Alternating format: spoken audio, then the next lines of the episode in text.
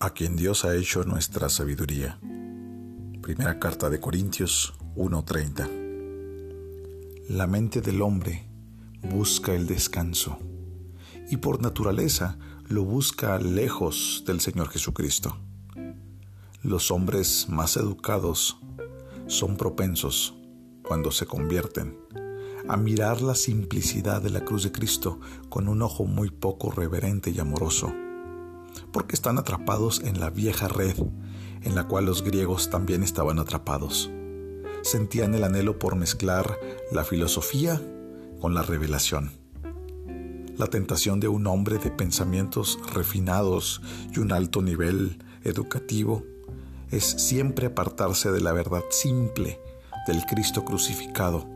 Y hay una tendencia de inventar una doctrina más intelectual. Esto llevó a las iglesias cristianas primitivas al gnosticismo y los cautivó con todo tipo de herejías. Esta es la raíz del neologismo y algunas otras cosas sofisticadas que en los días pasados eran tan populares, por ejemplo, en Alemania, y que ahora atrapan a cierta clase de teólogos. Quien quiera que seas el que me estás escuchando, cualquiera que sea tu educación, si estás con el Señor, ten la seguridad de que no encontrarás descanso en filosofar sobre la teología. Yo sé que quieres encerrar a Dios en tu mente y quieres trabajarlo como si fuera una teoría. Quizás recibas ese dogma de un pensador más importante o aquel sueño de un pensador profundo, pero será paja y no trigo. Nunca será la palabra pura de Dios toda esa razón, cuando esté mejor guiada, no puede sino encontrar el ABC de la verdad, y aún eso carece de certeza. Mientras que en Cristo Jesús es donde está atesorada toda la plenitud de la sabiduría y el conocimiento. Todos los intentos de parte de los cristianos para contentarse con sistemas como los que los unitarios y los transigentes aprobarían, siempre van a fallar los verdaderos herederos del cielo deben regresar a la majestuosa y simple realidad que hace que el ojo del mozo de labranza brille con gozo y que alegra al piadoso y al pobre. Cristo Jesús vino al mundo a salvar a los pecadores, dice 1 Timoteo 1:15. Jesús satisface el intelecto más elevado cuando es recibido con fe, con sencillez, con humildad. Pero fuera de él no encuentra descanso la mente del regenerado. Dice Proverbios 1.7, el temor del Señor es el principio del conocimiento. El salmista en el Salmo 111.10 dice, buen juicio demuestran quienes cumplen sus preceptos. Yo no sé qué tipo de estudios tengas, yo no sé qué nivel intelectual tengas, yo no sé qué tanto has leído, qué tanto has escuchado, qué tanto es tu experiencia. Pero yo solo sé una cosa, como decían los apóstoles, que eran hombres sencillos y simples. Hay una sola cosa de que gloriarnos, y eso es de la cruz de Cristo.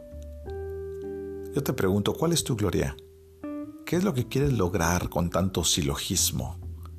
¿Qué es lo que quieres descubrir con tanto meditar y repensar, tratando de reinventar la verdad de la cruz y el Evangelio. Yo te invito a que reflexiones en humildad y sencillez y te humilles ante la majestad de la verdad de Cristo y encuentres descanso en Él. Ora conmigo, Padre, en el nombre de Jesús. Ayúdanos, Señor, a ver la gloria y la belleza de tu Evangelio con un corazón humilde y sencillo. Señor, tu palabra dice que tú has permitido, Señor, que lo vil y menospreciado del mundo, tú has escogido, dice la Escritura, para poder avergonzar a los sabios, Señor. Padre, yo te ruego, Señor, que no nos permita ser de los sabios de este mundo, que quieren ser escépticos, que quieren minimizar tu obra, Señor, o ponerla en tela de juicio. Señor, danos un corazón sencillo. Aún siendo creyentes y leyendo libros y teniendo y adquiriendo teología, muchas veces tendemos, Señor, a la arrogancia. Padre, danos siempre un corazón sencillo. Límpianos de toda maldad. Ayúdanos a no juzgar, Señor. Ayúdanos a no ser críticos. Ayúdanos, Señor, a ver tu gloria y a vivir bajo el asombro de tu obra en la cruz. Padre, te lo pido en el nombre de Jesús. Bendice a cada persona que me escucha, a cada familia. Jesús, tú eres bueno, Señor, siempre con nosotros. Permítenos tener un corazón sencillo y humilde, Señor, como el tuyo. En el nombre de Jesús. Amén.